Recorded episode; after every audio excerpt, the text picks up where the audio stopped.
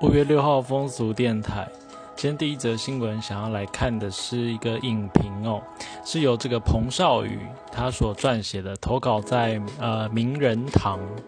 那它的标题是异性恋夫妇与他们的同志书店评纪录片书本马戏团。那书本马戏团它不是一个马戏团，那它也不是一个。单纯的书店，它其实是一个，呃，在西好莱坞当地呢大名鼎鼎的这个情色商品、还有影片、书籍跟情趣用品的贩卖地哦。那它的英文叫做 Circus of Books。那在这间书店里面呢，大家可以寻找乐子、寻找爱侣，也寻找宽慰跟认同哦。那让许多人出乎意料的是呢，这家书店的经营者其实是一对异性恋的夫妇，就是 Barry Mason 跟 Karen Mason 这样子。那梅森夫妇呢，原本对于同志的理解并不深，所以这间店对他们而言，其实只是一个上班啦、盈利的地方，因为有利可图。那之后，他们就开始拍色情电影，找来了当时就是红极一时的演员。那成功之后呢，就不断的在推出更多的作品，跟更多的经销商合作，所以就越来越赚钱嘛。所以这个这个纪录片就是书本马戏团，现在在 Netflix 有上映。然后它是由这个梅森夫妻的女儿，叫做这个瑞秋。Rachel Mason 他亲自来指导的，所以在这个影片里面就可以看到大量的家庭录像，还有访谈。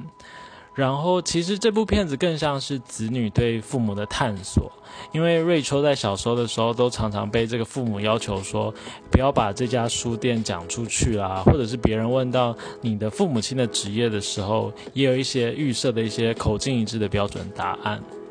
那这部纪录片也提到，就是一九六九年十强事件之前的这个黑猫酒吧抗议的事件。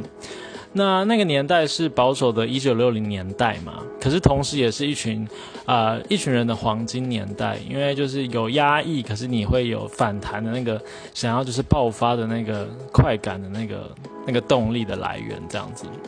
那这个夫妻接手的时候，其实已经到了这个一九八零年代了。那那时候的时代又有这个雷根就是担任总统嘛，那他的政权就是加强取缔色情产业。所以一九八零年代其实很有名的，就是这个紧缩的政策，让很多色情产业就慢慢的被政府来掌控。然后这边也很重要，就是名气可用，所以色情产业常常会成为政府转移责难的代罪羔羊。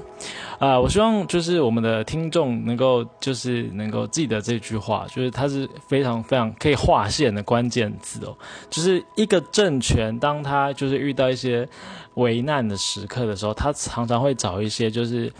呃踏脚石垫，就是踏脚垫的一些代罪羔羊来抒发就是群众的一些愤怒。那色情产业常常是这样子，然后所以当时这个贝瑞的这个夫妻他们就被 FBI 起诉，然后有一些诉讼的过程，而且同时一九八零年代也是艾滋病猖狂的年代，因为当时这个新兴的疾病的产生，许多人有许多无知跟恐惧嘛，那。所以就也经历疾病啦，然后性权等等，还有政府的压力等等之下，然后让这个角力更加的这个紧张这样子。不过其实这段时间的这个书店都撑过来了，然后后来就是他的儿子也出柜，所以让这个经营者就是这个其中一个母亲，就是他就从排斥到理解到接纳的这个成长的过程。然后也为他们挺身而出，就是有上这个 Gay Pride 的游行啊等等的情况这样。然后这些过程都没有打倒书店哦，其实真正给他致命一击的是网络时代下面的这个阅读习惯的转变嘛。所以这个书本马戏团也逃不出这样的一个浪潮，所以在二零一九年就光荣退场了。不过就是他不会是被时代遗忘的渺小沙粒，他的精神仍然持续的被记忆、被纪念。我觉得彭少宇写的还是太好了，然后就是，呃，就看了文字之后，就会更想去看 Netflix 现在在上映的这个纪录片《书本马戏团》。好，那这是今天的第一则新闻，呃，跟情趣也有关系嘛，因为他们的那个书店里面有卖情趣用品，所以我们今天第二则新闻就来聊聊情趣娃娃店。呃，是自由时报前几天我看一下，五月五号就昨天就报道了两则新闻，而且这两则新闻的这个不知道是不是精神错乱，就是其中一篇是说呢，这个呃。因为现在有这个防防疫的情况嘛，所以酒店舞厅都关门了，所以就是有业者就想到，哎，其实可以推出这个情趣娃娃店来揽客。然后这个娃娃店也有诉求，就是全身消毒啦等等的情况，然后业绩就是越来越好，因为这阵子就是有许多的需求这样。可另外一则新闻又说呢，这个。情趣店家这样的共享娃娃，而且是同样都是自由时报的这个这个新闻，这样他说，呃，共享娃娃会传染疾病，因为如果业者没有消毒完全的话，就会有疾病的问题，这样子。所以他就采访了一个人，那这个人名我就先不讲了。就是某个业者，他就说呢，那其实可以买回家，因为买回家的话，你就是可以更卫生，然后不会有交叉感染的风险，所以，呃，建议消费者可以购买专属的这个情趣娃娃当成女友这样子。所以就是，就是我我不确定他们这个新闻是哪一则先，然后他是为了平衡报道，所以才就是讲就是两面嘛，就是有正有反这样子。呃，然后就是另外就是。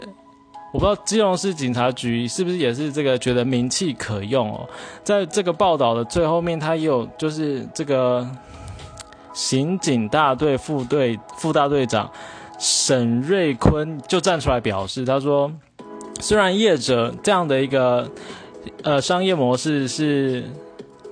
算违法，就是他在边缘。但是呢，这个客人进入旅店消费啦，需要登记身份啦，然后没有的话可能会违反规定。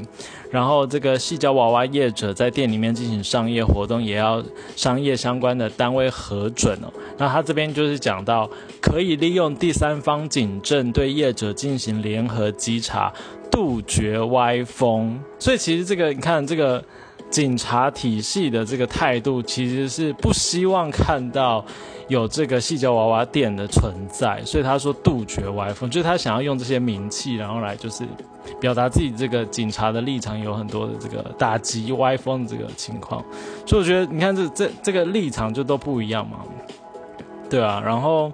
前几天的这个另外一个媒体也有报道，就是介绍这个情趣娃娃店。就是他们里面的一些情况，我看一下哦。就是这个 ETtoday 新闻云，它里面有说，就是有介绍一家呃，在中和吧的店，然后比如说一个小时两千三百元，然后他可以就是进去里面就是享用这个情趣娃娃，然后呢就是根据业者统计，年龄主要是二十九到三十九岁，然后也有一些比例的。是医生，所以他就用这个有有医生的客人来说，你看连医生都会来，表示说这个他们的清洁的这个过程其实是连医生都觉得 OK，所以才敢来，就他们的流程是符合这个安全卫生的这样。然后它里面文章有介绍说是怎么消毒的。然后什么原因来消费的？比如说，有些人是因为他的女友有月经来了，然后不希望闯红灯，可是又不希望到外头就跟其他女性乱搞，所以就是来这个情趣娃娃店来满足性欲这样子。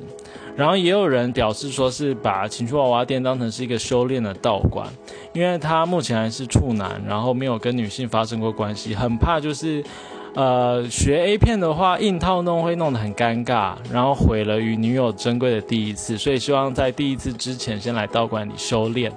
先把这些招式都先试试看，这样子。那也有人说，那这样呃，情趣娃娃不是会很冷冷吗？冷冰冰吗？那业者就表示说，会在这个客人就是来电之前的十几分钟，先开加热电毯，然后让他的房间啦，还有这个娃娃的温度稍微温暖一点，这样子。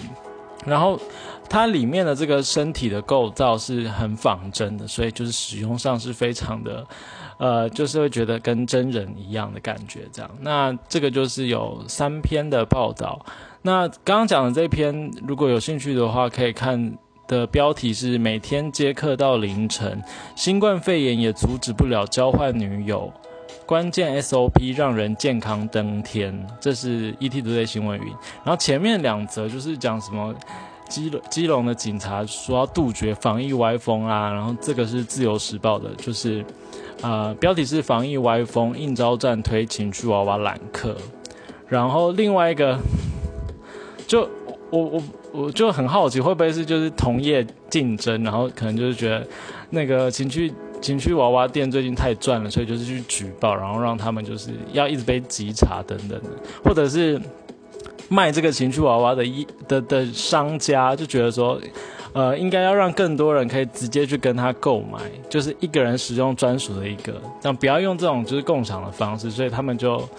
就是又说共享是会。有传染病等等的，就是整个立场是非常的混乱。这样，好，那这一篇的呃标题是情趣店家共享娃娃会染传呃会传染病这样子。好，所以以上这三则都是跟这个情趣娃娃相关的新闻有关。好，所以今天介绍两个主题，一个是这个纪录片，就是这个 Circus of Books，然后我觉得文章写得很好，然后有兴趣的也可以到网络上看纪录片。然后第二个主题就是情趣娃娃这样。台湾的部分呢，好，那以上就是今天的风俗电台，我们明天见喽，拜拜。